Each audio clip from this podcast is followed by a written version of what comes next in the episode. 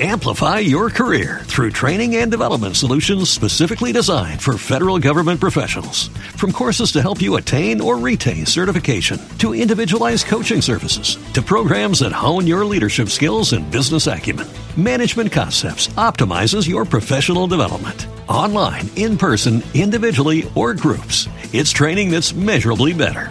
Learn more at managementconcepts.com. That's managementconcepts.com.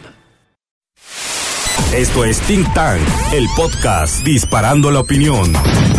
Con Víctor Mancera y Luis Villavicencio. Think Tank, el podcast disparando la opinión.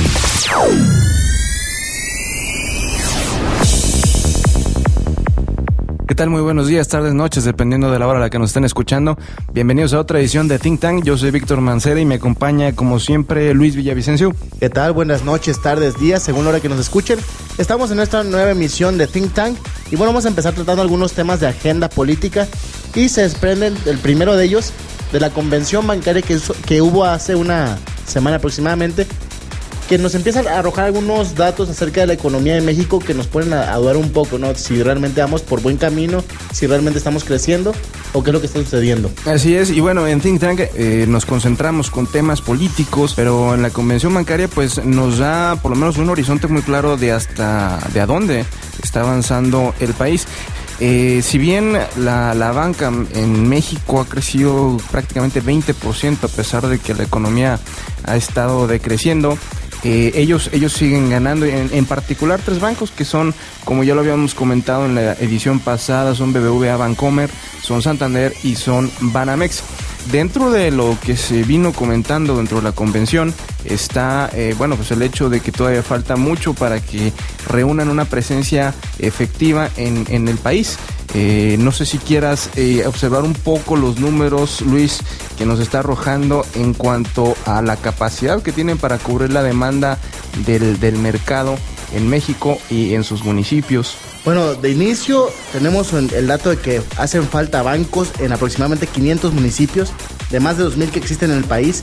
Bueno, ¿qué hacen las personas en estos municipios? ¿Dónde ponen su dinero? ¿De dónde sacan dinero? ¿Con qué invierten?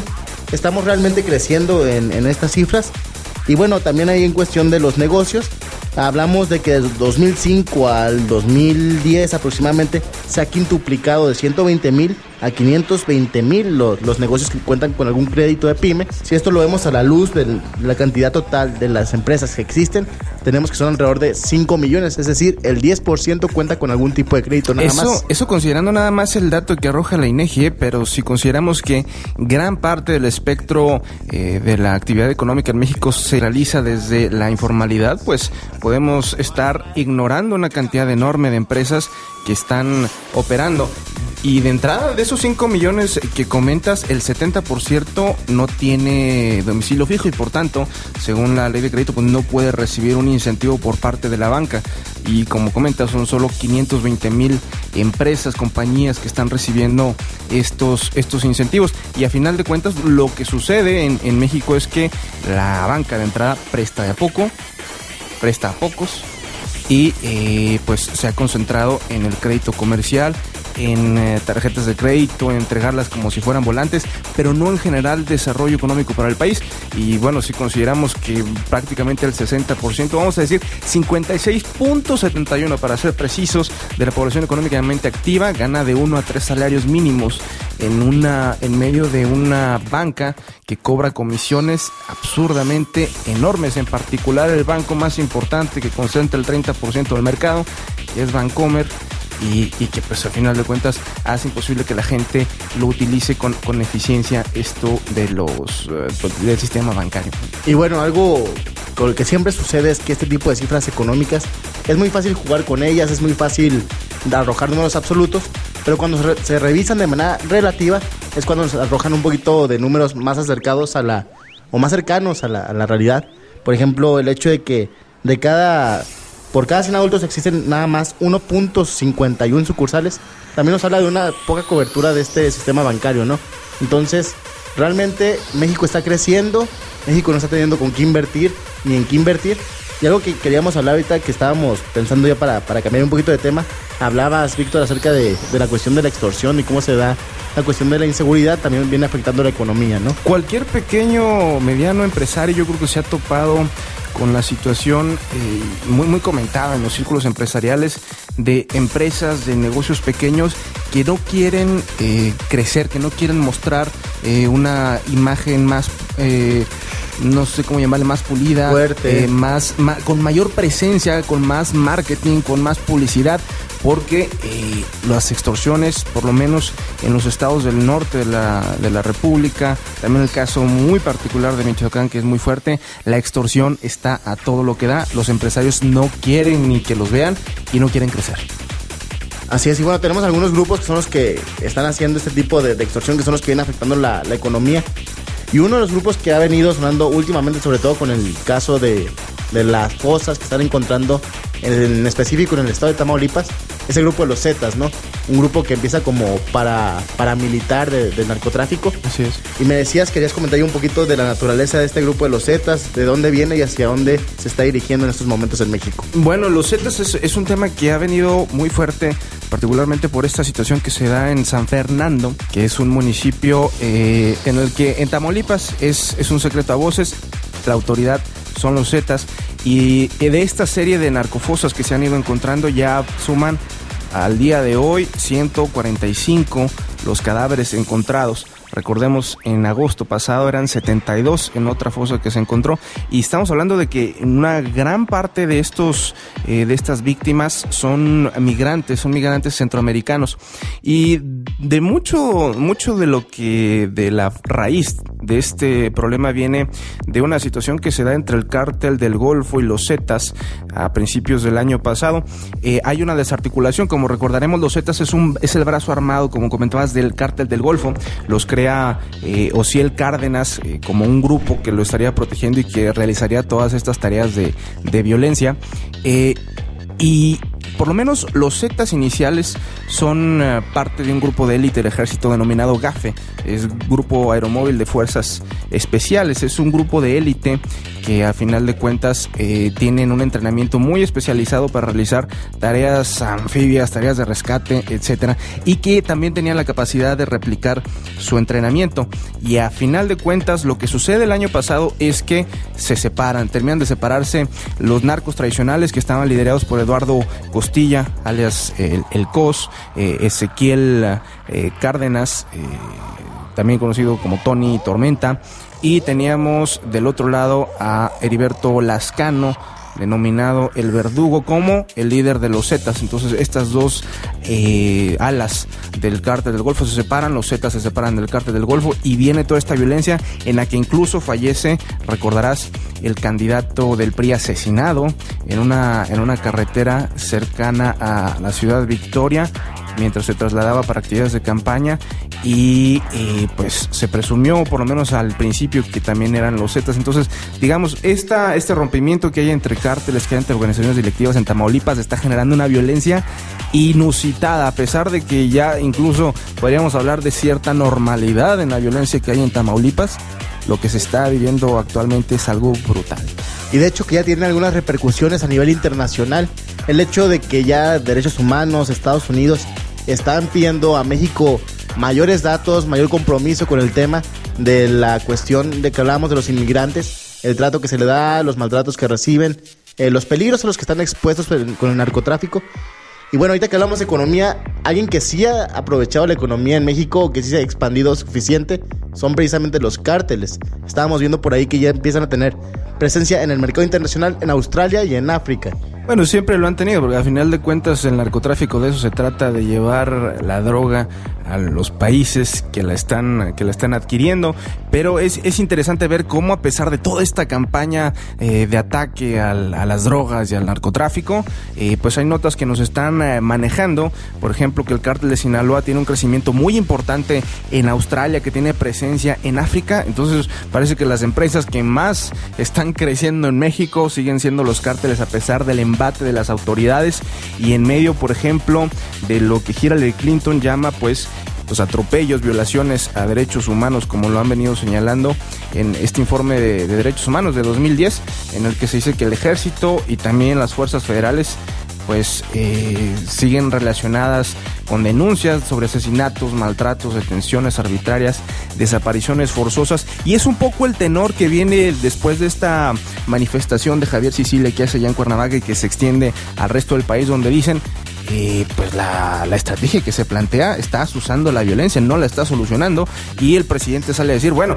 no podemos eh, cruzarnos de brazos porque a final de cuentas eh, no, van a, no van a retroceder, pero yo creo que sí hay una relación directa porque si uno observa dónde ha aumentado más la violencia es precisamente donde se han desplegado mayores fuerzas del gobierno federal. Entonces es, es, muy contradictorio que eh, el problema que estamos viendo pues sigue creciendo. Y, y, y, una de las, de las cuestiones que yo creo que es muy importante comentar sobre esta falacia en la que vivimos sobre el tema del narcotráfico es que a 2006, cuando Felipe Calderón inicia esta cruzada contra el narcotráfico, teníamos asesinatos a la baja relacionados con el crimen organizado estaban a la baja, el consumo de drogas estaba estable o a la baja, entonces no teníamos de entrada problemas de adicción, no teníamos este problema de violencia, nunca lo hemos tenido, por supuesto, de a este nivel.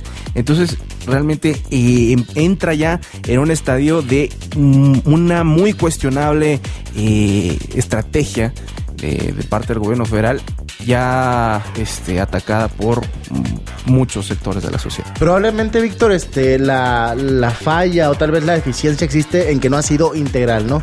No ha sabido también atacar por el lado de la cultura, de la educación. Y bueno, así como ha ido contra el narco, no ha sabido ir contra la violencia en general, contra los robos este, a mano armada, eh, casa habitación, etcétera, y sobre todo sobre la impunidad, que es el, el problema que tal vez es lo que más afecta a México, que podemos hacer, o bueno, pueden hacer, porque no todos podemos, sí. lo que quieran, y este, y no hay quien los castigue, es precisamente el grito del ya basta, ¿qué vamos a hacer? Estamos hasta la madre, decía exacto, Javier exacto. Cecilia, de que sucedan cosas como la de Marisela, que sucedan cuestiones como las de la guardería ABC, como pasta de conchos, o sea, cuestiones graves en México y nadie es castigado, nadie va a la cárcel y nadie responde por ese tipo de situaciones. Sí, lo que está sucediendo en Tamaulipas ya prácticamente cae en, en un crimen de, de, lesa humanidad, ¿no? Y una, una de las de las Se me hace demasiado eso de lesa humanidad. Pues pero... es, es, es, algo prácticamente eh, pues casi genocida, ¿no? Lo que está ocurriendo. Pero lo que yo quisiera comentar es que dentro de toda esta, los, los crímenes comunes que tú comentas, los asaltos, los robos, etcétera, el hecho de esta, de esta impunidad y de esta violencia que despliega el narco genera un efecto secundario, es decir, los crímenes comunes se vuelven más violentos. Entonces, el que es asaltado, el que le roban el coche, el que al final de cuentas eh, recibe una. es víctima de un crimen común, puede ser eh, violentado, puede ser, eh, pues. Tiene miedo y no tiene, tiene, miedo de, de, de, precisamente de denunciar por lo mismo el hecho de ¿También? que lo tienen ya fichado donde está, quién fue, sí. etcétera, van contra él, ¿no? Entonces, estos son los problemas en cuestión de narcotráfico, de impunidad, de inseguridad, violencia que estos momentos vemos aquí ligados a, a los temas en México. ¿no? no, y, podríamos comentar un montón de casos, podríamos hablar de una infinidad de casos que nos hacen, eh, pues no otra cosa que, que, deprimirnos. Las estadísticas a veces son muy frías, ¿no? Decir que de 100 delitos que se cometen 90 y, 93 no pasa absolutamente nada, pues suena muy frío, pero cuando hablamos de casos específicos, como estos niños en Juárez que, que fueron quemados por una bomba molotov de, de grupos eh, criminales. Terroristas, realmente son terroristas. Ya, ya, ya esos, son, esos son los puntos. Ya cuando hablamos de cuestiones personales, entonces sí pareciera que estamos hablando de, de, gente, ¿sí? Ya no es estadística, ya no es esta idea de, de, Stalin de que una muerte es una tragedia y un millón de muertes pues es estadística, ¿no? Eh, nos estamos nos estamos volviendo un poco insensibles y eso es quizás lo más grave de, de toda esta ola de violencia. Eh, pues bueno, vamos a ver qué replanteamiento. No creo que vaya a haber un replanteamiento ya a estas alturas de, de, la administración de Felipe Calderón sobre el tema del narco. La va a haber, yo estoy seguro que tiene que haber si quiere mejorar un poquito la imagen presidencial. Y pues salvar algunas vidas, porque estamos eh, perdiendo muchas, muchas vidas inocentes en una guerra que no le corresponde a México, en una guerra que tiene que ver con el consumo de drogas eh, en países extranjeros, en particular pues Estados Unidos. Entonces, aguas, aguas con indiferencia, aguas con impunidad, sería el, el, último mensaje que podríamos dar en cuestión de este tema. Ya no nos deprimamos, vamos a hablar de un tema muy interesante que viene esta semana que tiene que ver con eh, Twitter. Parece que allí alguien, alguien en presidencia dijo, pues sería una buena idea interactuar con toda esta gente que parece que piensa clase mediero, sabe que traen este la clase buen de humor. votante realmente, es, la clase de votante, es la gente que tiene algún interés en, en cambiar, algún interés en ir a las urnas en las elecciones. Y bueno, tienen que ir a atacar ese mercado. Y ahora tenemos, todos los secretarios tienen Facebook y Twitter, ¿cómo la ven? Entonces, Así es. próximamente podemos estar ahí disfrutando de algunos puetuitazos, algunas hashtags ahí que tengan que ver con presidencia de la República. Que platicamos ahorita, este, Víctor y yo. Imagínense algo así como el asesor de, del general Galván que llega y le dice, mire su Twitter, el general Galván agarra su celular y nomás alcanza a decir, bueno, esto que, que dice que agarramos 20 zetas. Ah, sí, aquí está, retweet por favor. Epic win, ¿no? ¿Cómo, cómo se vería bonito? FF Galván Galván. No, pues eh, a final de cuentas, eh, yo creo que te hace falta tú un entendimiento muy, muy claro de qué son las redes sociales. Los, el- el- muchos de estos funcionarios vienen del viejo régimen donde los medios de comunicación, yo te digo a ti algo, tú me escuchas y hasta ahí llegó. Pero no, Twitter y redes sociales son, son medios horizontales que a final de cuentas, si no se interactúa, pues no, existe, ¿no? Imagínate, ¿qué te diría a ti, por ejemplo, Javier Lozano? ¿Qué, qué, qué tweet podrías leer de él? No sé, quizás un, un, eh, un Follow Friday por aquello de que, pues yo soy el gallo para 2012. Please RT. Please RT, no, por favor. O de repente, imagínense por allá Blake Mora haciendo algún retweet de algún El chiste coordinador de asesores. Del coordinador de asesores como hashtag. De hecho, comentaban que por ahí en Los Pinos ya, ya están acudiendo a dar algunas capacitaciones.